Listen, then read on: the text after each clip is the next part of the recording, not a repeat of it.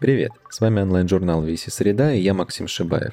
Вместе с аудиоплатформой Толк мы продолжаем летний разговор о водной стихии. Сегодня мы погружаемся в морские пучины, чтобы исследовать образ русалки в массовой культуре. Что скрывает под собой мермейдкор, что может быть общего у фольклора, трансгуманизма и цифровой моды, и при чем тут бессознательное?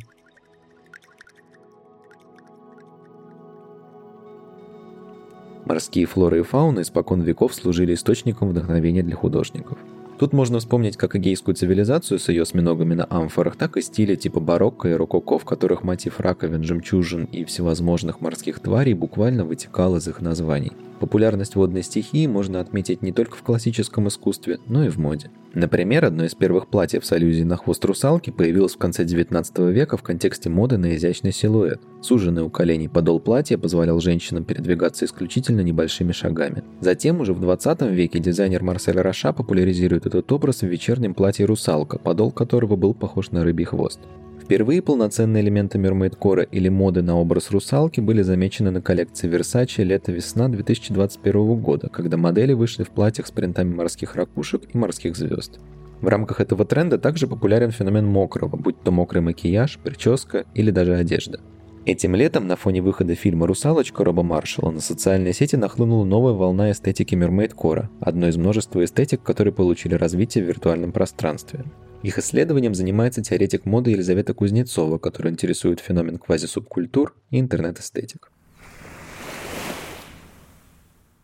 Это, конечно, началось с Тамблера в большей степени. Тамблер — это очень популярная была история в нулевых, то есть Тамблер — это такой расцвет как раз визуальной культуры, визуальной интернет-культуры, как мне кажется. Он там, он в смысле, э, это она, визуальная культура, да, она там как-то нарождалась и во многом формировала и стиль, и такой вот некоторый да, художественный взгляд пользователей. И как раз в Tumblr появился вот этот хэштег aesthetics. Обычно он прикреплялся к некоторому да, набору картинок, которые символизировали, ну, как бы они рассказывали некоторый цельный нарратив. То есть это было несколько картинок, например, не знаю, эстетика заброшенного замка, да, и там могла быть такая смазанная фигура девушки, бегущей в каком-то белом платье по такому лабиринту, как в английском саду, да, какие-то разрушенные а, руины замка следующим кадром, не знаю, розы с шипами, и все в таком романтичном, да, немножко темном оформлении, таком затемненном свете, специально подкорректированным автором. То есть эстетики, они отображали как будто, ну, как будто это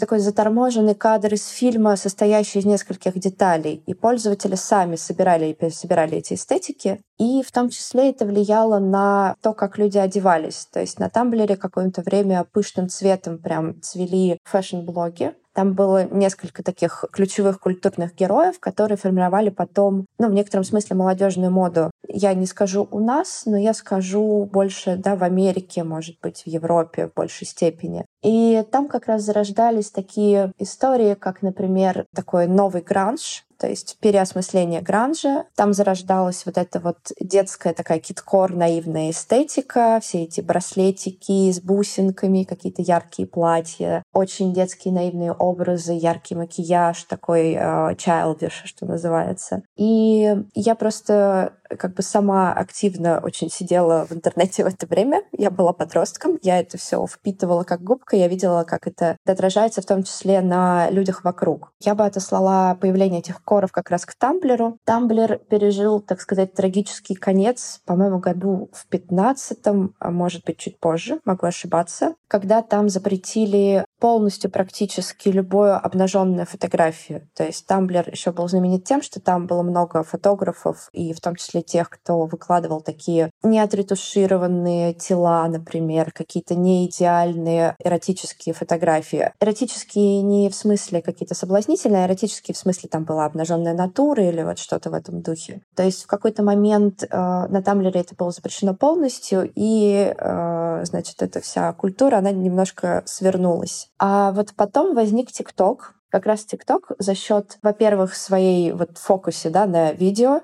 во-вторых, фокусе на том, что он предлагает тебе те видео и те темы, которые тебе интересны. То есть фишка ТикТока, да, это в отличной системе рекомендаций вот в этих всех э, чудовищных продуманных алгоритмах. И как раз, мне кажется, за счет этого тут сложились э, две истории. Интернет такие субкультуры, квази-субкультуры, эстетики и ТикТок. И вот за счет ТикТока появились те вещи, которые влияют на моду до сих пор. Там коттедж-кор, вич-кор, дарк-академия, эстетика и так далее. Гоблин-кор, что у нас сейчас популярно. Вот, и оттуда же как раз э, зародился вот этот mermaid core, а, в общем, русалочный наш стиль. Чтобы понять, почему интерес к русалкам сохраняется по сей день, нужно окунуться в истоки фольклорной традиции. В славянском календаре существует особенный праздник, сплавающий между весной и летом датой – зеленые вятки или семик, он же русальная или троицкая неделя. До принятия христианства к русалкам, которых также называли водяными девами, относились женских духов-хранителей лесов, полей и водоемов. Согласно поверьям, в начале плодоносного периода они могли бродить среди людей, ожидающих начала полевых работ. Этот культ заинтересовал исследовательницу и создательницу бренда одежды Абже Оксану Пертель. Сейчас она занимается темой постчеловека в диджитальной моде и в том числе исследует связь идей постгуманизма с такими гибридными, своенравными и неоднозначными персонажами, как русалки. Как русалки связаны с диджитальной модой? Это очень интересно, потому что в обоих случаях речь идет о гибридах, о времени перехода. И в цифровой моде сейчас а, дизайнеры обсуждают постоянно становление чего-то нового переход от человека к каким-то новым а, границам, да, который выражается в различных гибридах. А, если мы говорим о русалке, то это некоторое да, такое мифическое существо, которое воплощает собой симбиоз а, человека, а именно женщины или девушки с рыбьим хвостом. Хотя, опять же, здесь нужно сделать важный нюанс, что в русской фольклорной традиции хвост — это такая необязательная история, это уже а, влияние греческой мифологии, вот соединение с античными картинками, изображениями, скорее влияние сирен. В цифровой моде тренд на рыбьи хвосты и вот этот культ русалок тоже был запущен. Весной 2002 года вот на сайте Dematerialize, которая как раз занимается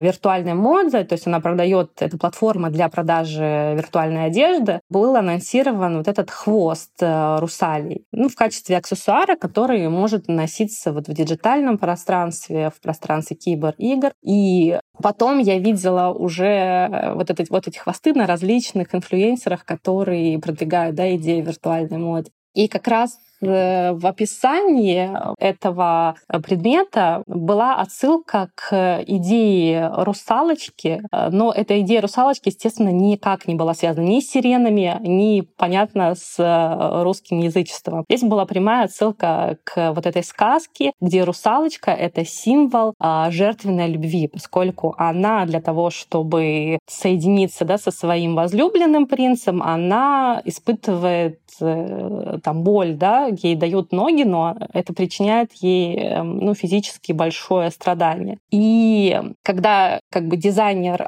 проговаривает это в аннотации, я в этом читаю такую аффективную сторону моды, которая сейчас наблюдается в цифровом дизайне. Дело в том, что цифровой дизайн, поскольку лишается каких-то на данном этапе материальных э, характеристик, то есть не может воздействовать непосредственно на тело, да, вот идет как бы утрата тактильности, но это все компенсируется воздействием на другие рецепторы. то есть более нагружается зрение и более нагружается ментальная сторона. Образы должны должны быть как бы максимально такими цепляющими. Я вижу в цифровой моде сейчас два основных тренда, и они очень пересекаются с водой и с жидкостью, с тем, что течет и изменяется. Это мерцающая идентичность, и, наверное, вот подвижные границы тела. В своем исследовании я рассматриваю эти образы в контексте постгуманизма, да, поскольку э, что такое постгуманизм? Это крайне широкое понятие, которое объединяет различные философские концепции и теории, но основная интенция заключается в том, что понятие человека как такого строго определенного, заданного, конкретного, идеального и этаблонного должно быть пересмотрено в пользу разных разных других людей. То есть человек не единичен, человек множественный. Каждый там уникален, и каждый представляет э, ну, там, часть какой-то да, идентичности э, расы, гендера, каких-то других наслоений. И это все должно быть учитано в понятии человека. И вот в виртуальной моде постоянно э, идет разговор о том, что мы можем быть разными, и мы должны быть разными. Мерцающая идентичность, подвижные границы тела — это основные тенденции. И с этим связан интерес виртуальной моды к э, гибридным персонажам, вот таким как русалочка, кто такие русалки? Это тоже очень неоднозначный, сложный, многослойный образ, который объединяет в себе как языческие представления, так и вот эти самые греческие представления образ сирены. Но э, важно сказать, что несмотря на вот ореол какой-то привлекательности русалки, внутренне э, русалка связана с культом мертвецов и утопленников, жертв э, не самопроизвольной смерти, да, ну, скажем, утопленниц, то есть те, кто совершил на самом деле акт суицида, да, убил себя. И это в основном персонажи женского пола. Конечно, культ русалок, он, наверное, сегодня связан больше с другой русалкой, а именно со сказочной русалкой из сказки Андерсона и с одноименными э, фильмами. В нашей же российской традиции вот это, наверное, менее известно про то, как раз про утопленниц, да. На севере, например, был другой взгляд, другая ветка на русалок. Они воплощались часто в образе страшных, э, каких-то демонических существ, которые там, частично не обладали телом. Например, у них часто отсутствовала спина. Они ассоциировались прямо вот со смертью, с какой-то зияющей пустотой, а, в которую можно провалиться, но поскольку они непосредственно связаны с миром мертвых. И я читала об этом, что существует изображение вот с большой прям грудью такие женщины, русалки, и этой грудью они их закидывают за плечи, с чем связана их привлекательность? С тем, что здесь накладывается несколько таких эм, противоречивых воззрений. С одной стороны, вроде бы русалки, они связаны с культом плодородия и включают в себя вот эту а, могучую женскую силу, но одновременно они ничего дать не могут, потому что они мертвые. То есть сила женщины ассоциируется а, в народной культуре, вообще в особенности, с плодородием. Женщина обязательно должна становиться матерью, она как бы в этом ее сила сила. И если русалка не имеет такой там, потенции как бы рождать что-то новое, и вообще она, по сути, является душами умерших, утопленных людей, то здесь как бы вопрос, почему так. Но это все завязано на большой э, связке жизни со смертью. То есть это всегда идет вместе. Если говорить о Фрейде, например, который наиболее, мне кажется, ярко это все объяснял, что Эрос всегда связан со Станатосом. Всегда тенденция к жизни, а в какой-то внутренней, э, внутреннем зародыше уже связана связано со смертью.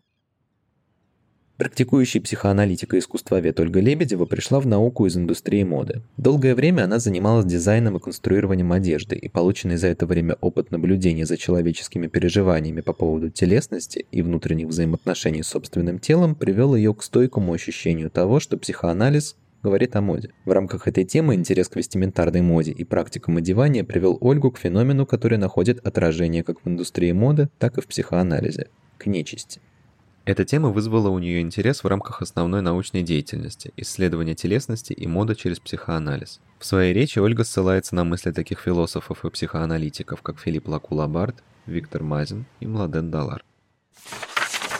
И я думаю, что наш разговор о тех существах, которых мы называем нечистью, и это всегда такие загадочные создания, которые очень похожи на нас и в то же время другие, и довольно часто они злобные и враждебно настроены. Они обитают всегда в тех местах, где человеку места нет, или где он жить не может, или где он появляется только при каких-то особенных обстоятельствах. И иногда об этих местах можно говорить как о чем-то близком к гетеротопиям Мишеля Фуко. Ну, это русалки, леши, водяные. И если мы пытаемся говорить о них в психоаналитическом ключе, то, наверное, это будет довольно ожидаемо, если я скажу, что подобные вещи будут у нас связаны с э, феноменом бессознательным. Э, в одной из своих лекций по введению в психоанализ Фрейд э, вскользь затрагивает тему сверхъестественного. Это лекция, которая имеет в своей основе раннюю фрейдовскую работу «Психопатология обыденной жизни», где говорится о том, что наши бессознательные, вытесненные представления, желания и так далее возвращаются к нам в форме оговорок, ослышек, описок, ошибочных действий. И он рассказывает забавную историю об опечатке в газете, которую никак не могли исправить. Даже когда было опубликовано опровержение, содержание все равно это очень простое слово «кронпринц» оказалось написанным неправильно. И Фрейд говорит, что в таких случаях любят ссылаться на нечистую силу, на злой дух наборного ящика. Однако здесь мы на самом деле имеем дело с ошибочным действием наборщика, которое каким-то образом связано с его собственной историей и с его собственным бессознательным. И здесь, наверное, надо бы внести некоторую ясность и прояснить, что мы все-таки понимаем а, по словам «бессознательное». Тем более, что психоанализ сам по себе представляет собой в некотором роде науку о бессознательном, и это область, в которой сосредоточен его главный интерес. Но в то же самое время у Фрейда мы определение бессознательного не найдем. И, собственно, у него никогда не устанавливается однозначность того или иного понятия или той или иной теории. И каждый определяется не четкими дефинициями, но отношениями с другими понятиями с другими теориями. И вот, например, для меня, когда я пыталась во всем этом разобраться, очень важными и полезными оказались рассуждения Славоя Жижика, который, говоря о бессознательном, обращается к известной транслитерации Лакана. «Unbewusst, unbewusst». То есть такая игра слов «unbewusst»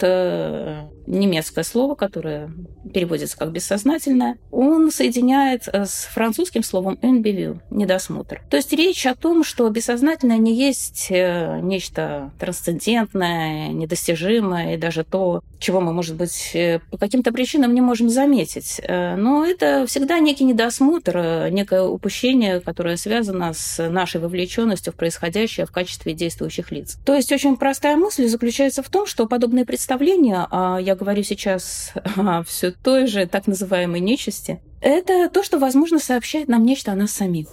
И таким образом можно сказать, что представление о присутствии в нашей жизни каких-то потусторонних сил отсылает прежде всего к нашей субъективности, к нашей расщепленности как субъектов, к отчужденности от самих себя и, да, к нашим отношениям с самими собой, и прежде всего с самими собой как с другими.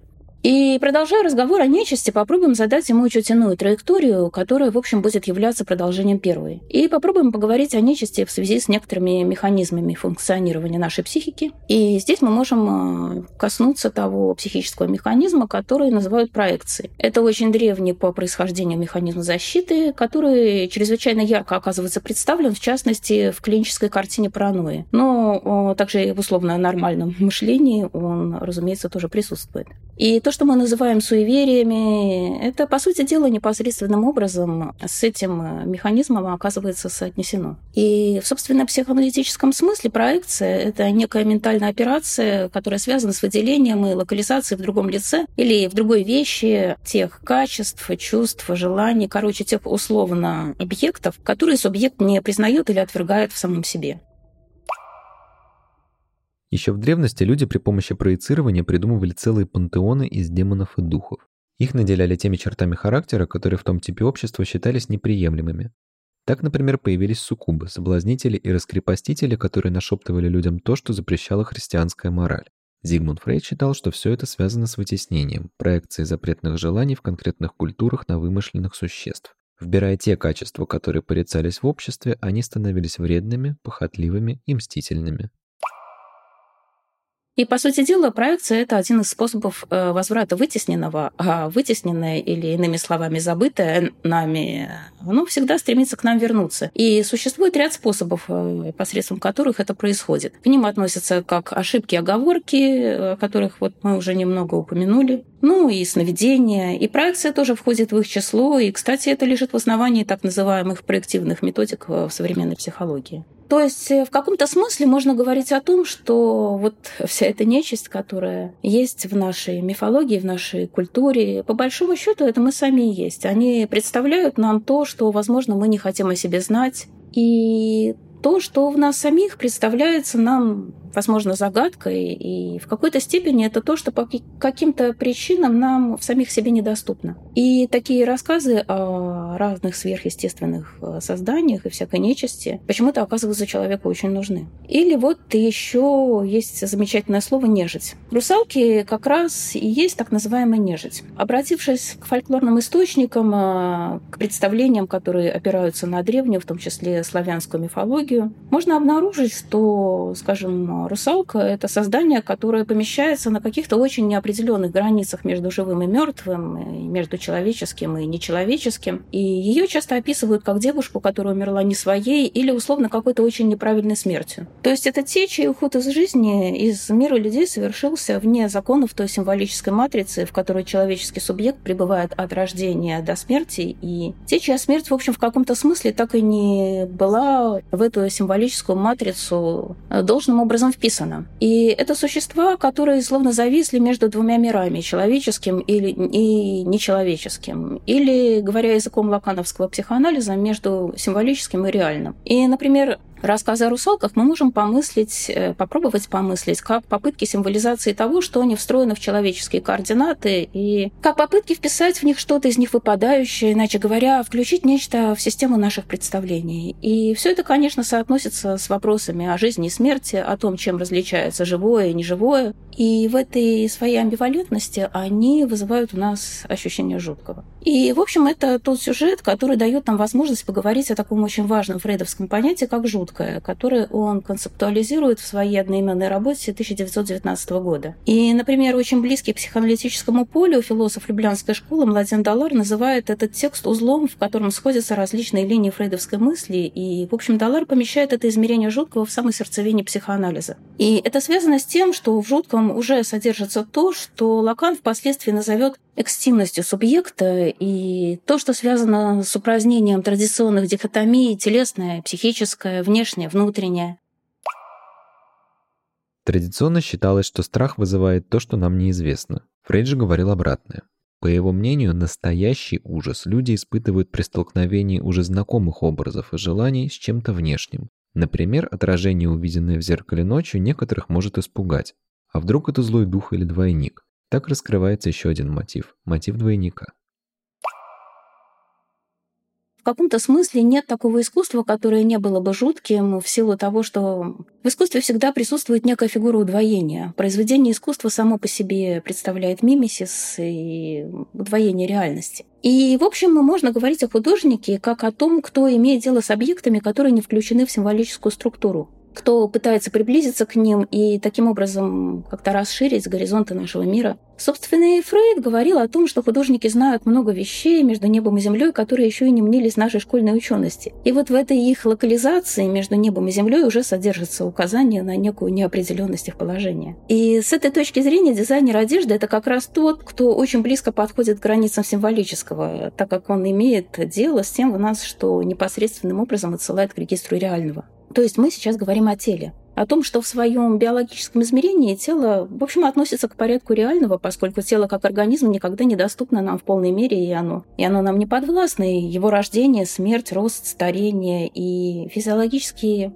процессы, которые обеспечивают его функционирование, мы не можем ими управлять, их механизмы едва ли ясны для нас. И мы, как субъекты речи языка, оказываемся отчуждены от собственного тела. Можно даже, наверное, было бы говорить о том, что тело в каком-то смысле это чужой или другой, которым условно овладевают через вписывание в человеческие координаты или в символический порядок. И одним из первых задействованных в этом процессе инструментов становится одежда. А одежда, которая с самого начала маркирует каждого из нас как принадлежащего человеческому роду и которая встраивает наши тела в культурный контекст. Когда человек рождается, его одевают, и одежда — это то, что, в общем, остается с нами даже после нашей смерти. И в данном случае интересно, что так называемая модная одежда, которая от сезона к сезону разрабатывается дизайнерами, и каждый раз предлагается что-то новое, даже если это новое новое есть хорошо забытое старое, оно все равно уже несет в себе другие смыслы. В общем, э, можно подумать о том, что модная одежда становится тем, что все время ставит под вопрос символическую разметку, стирает метки пола, возраста, статуса. И да, в некотором роде ставит под вопрос границы символического, и таким образом можно говорить о том, что,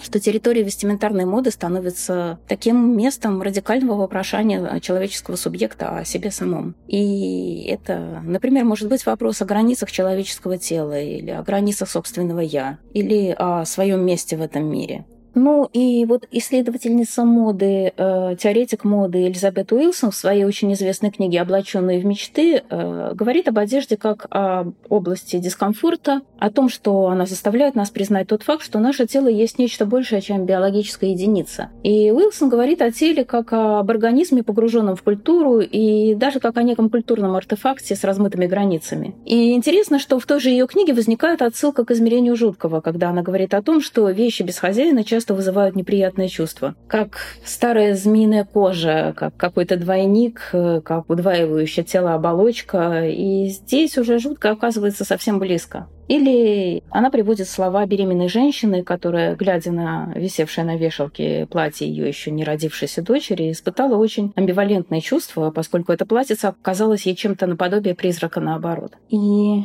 интересно, что практики изготовления одежды, в особенности придения, ткачества, часто оказываются включены в сюжеты, которые отсылают все к тому же регистру жуткого. Иными словами, если в прежние времена то, что мы сегодня называем жутким, было включено в зону сакрального и неприкосновенного, и было определенным образом встроено, вписано в символическое, занимало там свое особое социальное и религиозно предписанное место, то начиная с определенного момента, и этим моментом как раз стал триумф просвещения, это место просто перестало существовать. И, как пишет Далар, э, жуткое стало безместным, оно стало жутким в самом строгом смысле этого слова. И массовая культура, которая всегда очень чувствительна к социальным переменам, э, этот момент э, очень успешно поддержала. И доказательством этому, в общем, служит та огромная популярность жутких образов, которые сегодня в ней присутствуют, и э, того измерения жуткого, которое так или иначе оказывается репрезентировано, в том числе и э, в области вестиментарной моды, например, э, через тех русалок, леших, водяных, которые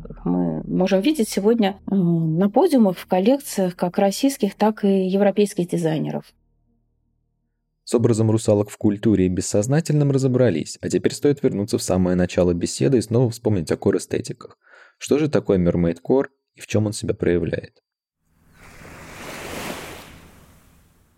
Каждый воспринимает эти коры по-своему. Они очень-очень зависят от взгляда смотрящего. И вот точно так же происходит с Mermaid Core. Я вижу два магистральных направления в этом стиле. Один — это такой какой-то полукалифорнийский, полутакой тропический вайб, что называется. Это э, довольно яркие цвета. Это вот, если у вас в детстве была там Барби из серии «Тропики», вот вы можете представить, как это выглядит. Это выбеленные волосы, там, не знаю, мокрая укладка, цветы в волосах, такой мокрый макияж, что называется, dolphin skin, по-моему, называется этот тренд. И э, та одежда, которую как будто можно представить, не знаю, где-то на отдыхе на островах теплых или там на, на прогулке по пляжам в Калифорнии. Ну, такой вот гламоризированный э, голливудский немножко образ. Вторая такой визуальная магистраль, э, она скорее связана с как мне кажется, э, картиной «Рождение Венеры» Боттичелли. И она такая более пастельная по своему наполнению. У нее есть отсылки к некоторому историческому костюму, при этом там все равно присутствуют, ну, что называется, морские элементы, некоторые ракушки, отсылки там к русалочьему хвосту и так далее. Такое встречается, например, у бренда Дарья Донос, и они как раз используют эстетику 15-16 века, такой отсылки к историческому костюму, при этом соединенные с э, вот такими океаническими да, элементами, с ракушками, бра-ракушки и так далее. И даже если мы посмотрим на э, наряды с премьеры этого фильма, будет понятно, что все понимают эту эстетику тоже немножко по-разному. То есть эти морские отсылки, они неоднородны. Там много, конечно, всяких историй про чешую, про такие длинные русалочьи хвосты, но бывают и какие-то довольно выбивающиеся из этого ряда элементы. И как раз это говорит о том, что границы всех этих коров, вот современных таких квази-стилей, они очень, очень зыбкие, очень мерцающие. А, наверное, если мы будем говорить про Mermaid Core, который вот такой более-более популярный, да, который сейчас у всех на слуху, он, конечно, связан с фильмом «Русалочка», который выходил со скандалами, и вот, наконец-то, вот он. И он как раз такой конфетненький, очень тропический по своему наполнению этот стиль. Он вот лишен вот этих всех э, символических отсылок о том, что русалки, да, это какие-то, они могут представляться там жертвами, они могут представляться хищницами, это э, в разных разных мифологиях они там или утопленницы, или они уже изначально существующие какие-то такие химеры водные. Но в современном вот этом mermaid core этого, конечно, ничего нет. То есть русалка — это скорее такая свободолюбивая девушка, которая живет на где-то в воде рядом с островами, вот она с э, цветами в волосах, вот у нее там укладка да, сделанная исключительно морским ветром и соленым воздухом. Кожа, которая буквально светится и как будто немного мокрая, и такие все довольно яркие, интересные платья с элементами чешуи, с элементами а, ракушек. Сейчас очень много ностальгии по 2000-м, и вот этот Mermaid Core — это, конечно, часть огромного глобального тренда на Y2K эстетик, на эстетику нулевых годов. И ну, там это очень хорошо бьется, просто по визуальному ряду понятно, что это отсылочки и к этому сериалу прекрасному про русалок H2O просто добавь воды. Вот, и к таким фильмам тоже, которые выпускали в бесконечном количестве на рубеже там, 90-х, начала нулевых про всяких русалок, которые учатся в школе, одновременно они русалки, и там у них проблемы с школьными питьевыми фонтанчиками и так далее. То есть этого полно. И поэтому очень много ностальгируют. Но это просто какой-то элемент нашей такой постмодерн повседневности, бесконечный вот такой пастиш, какая-то ностальгия, повторяющиеся тренды и визуальный ряд. Но, тем не менее, несмотря на эти повторения, он каждый раз немножко меняется. Например, если мы посмотрим, еще в 2008 делали несколько коллекций вот на тему, например, русалочки, в том числе Готье. Русалочка там — это такая больше Гадес, что называется. Там было больше золотого. Не знаю, если брать мультик Ариэль, это была бы та сцена, где она поет в пещере с сокровищами утопленными, и там примеряет на себя всякие кольца и так далее. То есть такая более богатая, что ли, эстетика. Сегодняшняя русалочка, она, конечно, чуть-чуть другая, она более подростковая. Вот это как раз тоже, ну, я думаю, связано с целевой аудиторией фильма во многом последний год произошел всплеск популярности блогов, которые ведут женщины. Эти личные каналы, которые в основном ведутся в Телеграме, сложно осмыслять в рамках единого течения. Они разительно отличаются друг от друга как по тематике, так и по содержанию. В общем же остается то, что в них с разной стороны осмысляется одна и та же тема феминности и того, каково это быть женщиной, обладающей как реальным, так и цифровым телом.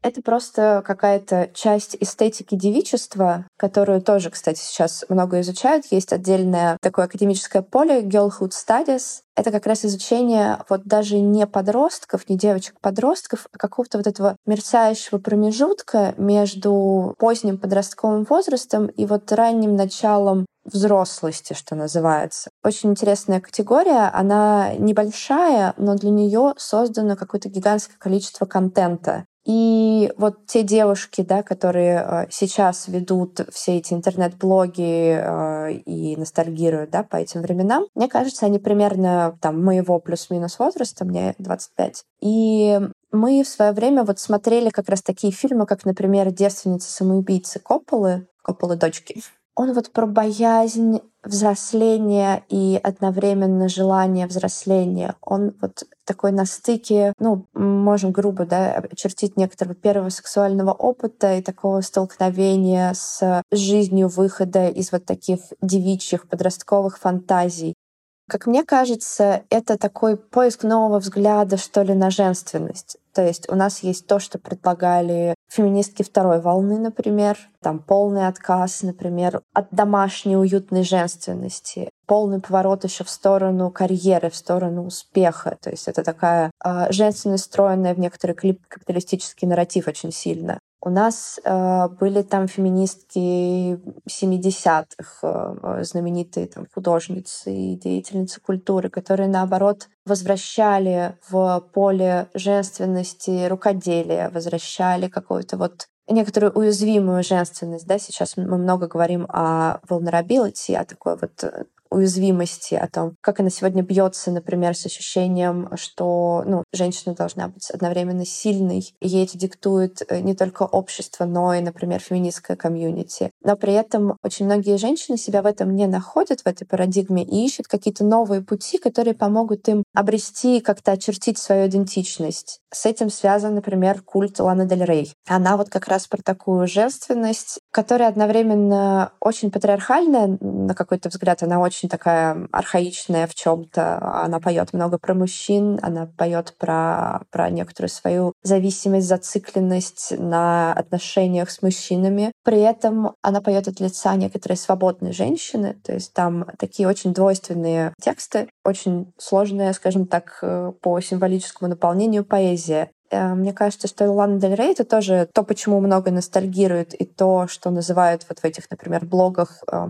чем-то вроде культовой фигуры а для сегодняшних молодых девушек. И это хорошо бьется с эстетикой жуткого. То есть с одной стороны, это принятие некоторой уязвимости и хрупкости, с другой стороны, это страх этой уязвимости и хрупкости. Это невозможность найти себя ни в одной из идентичностей, которые сегодня предлагает там женщине общество, например. И хтонические русалки, они тоже появляются в этом пространстве, они появляются не так часто, как, например, э, ведьмы или какие-то израненные женщины или женщины, э, содержащиеся, например, да, в психиатрических клиниках. Это такой частый нарратив среди эстетик. Но мне кажется, что есть такая вот фотосессия, очень знаменитая, очень расширенная по всему интернету, которая в том числе на Тамблере была страшно популярна. Она, наверное, у каждого была репощена в блоге. Ее снимал Тим Волкер. Она называлась Far Far From Land. Она была про э, русалку, русалку, которую как бы выкидывает в разных ситуациях на берег, и она или сидит в ванной, она очень подавленная, у нее красные глаза, она одновременно пугающая и очень уязвимая. Она одновременно как бы страдает и вызывает некоторое чувство отторжения. Там были еще такие знаменитые кадры, где она в девушка-модель, ее поместили в такую штуку, напоминающую телефонную будку, такую прямоугольную коробку, наполненную водой мутной. И ну, она там довольно бы выразительно позировала. То есть в этой фотосессии, как мне кажется, очень хорошо объединен вот этот образ, собирательный образ русалки, которая одновременно э, хищница, тварь, то есть такая вот э, страшная фигура из фольклора, и одновременно это вот эта вот уязвимая женщина-утопленница, девушка там со сложной судьбой, девушка, которой не повезло обратиться в некоторую вот химеру. И те темные образы русалок, которые встречаются на пространствах интернета, они как раз вот тоже отсылают к этому э, не к какому-то конкретному фольклору, но к некоторому собирательному образу. И мода, если говорить о том, как она репрезентует вообще жутко какие-то страшные моменты, страшные истории, то мода все еще это такая вот область легких знаков, то есть она может брать визуальную оболочку. Есть невероятное количество там фотосессий, где модели как бы пациентки психиатрической клиники, где модели там, не знаю, на столе для опытов, где модели заключенные, где модели изображают, не знаю, покойниц, да кого угодно. И во всех этих историях любые образы, они очень сильно гламоризируются. Это понятная задача модной фотографии. Она должна быть привлекательной, она должна быть гламурной, она должна быть продаваемой в том числе. И поэтому очень сложно сделать фотосессию, не знаю, там, с кровью, кишками, да, и запихнуть это в журнал Vogue. И во многом поэтому мода, она как бы берет вот такую визуальную оболочку и наполняет ее некоторой, пусть ужасной, пусть в каком-то смысле отталкивающей, но красотой. И я помню, что один из дизайнеров, который мне очень нравился, его зовут Хайдер Акерман, он как-то говорил в одном из своих интервью, что вот такая эстетика нравится людям, которые в своей жизни никогда не сталкивались ни с чем по-настоящему пугающим. И мне кажется, тут я с ним соглашусь э, в достаточно большой степени, потому что весь этот продукт, он направлен на аудиторию, которая действительно в жизни не повидала каких-то невероятных ужасов. И нам продается такая агламуризированная выбеленная, вышкаленная, очень причесанная картинка, которая как бы говорит о важных, например, социальных темах или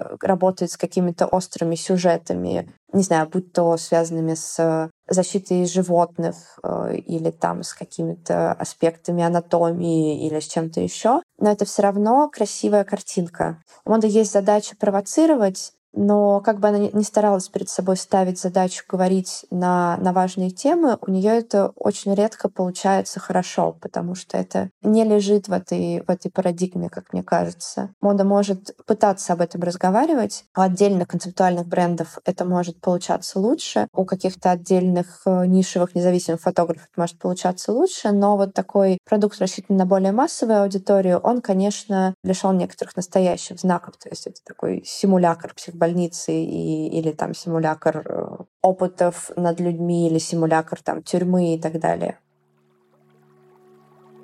За последние месяцы морская тема захватила не только fashion-инфлюенсеров и витрины магазинов с одеждой и декором, но и умы современных исследователей. На смену еще недавно популярным единорогам пришли мотивы хвостов русалок, ракушек, рыбьей чешуи и кораллов.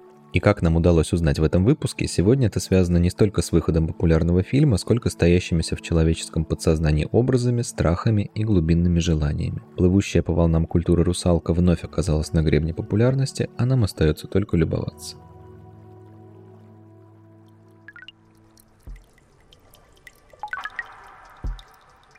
Это был подкаст «Веси среда», созданный совместно с аудиоплатформой «Толк». Подписывайтесь на нас на всех платформах и не забывайте, что тексты, подкасты и художественные работы доступны на сайте ограниченный период времени и обновляются по средам.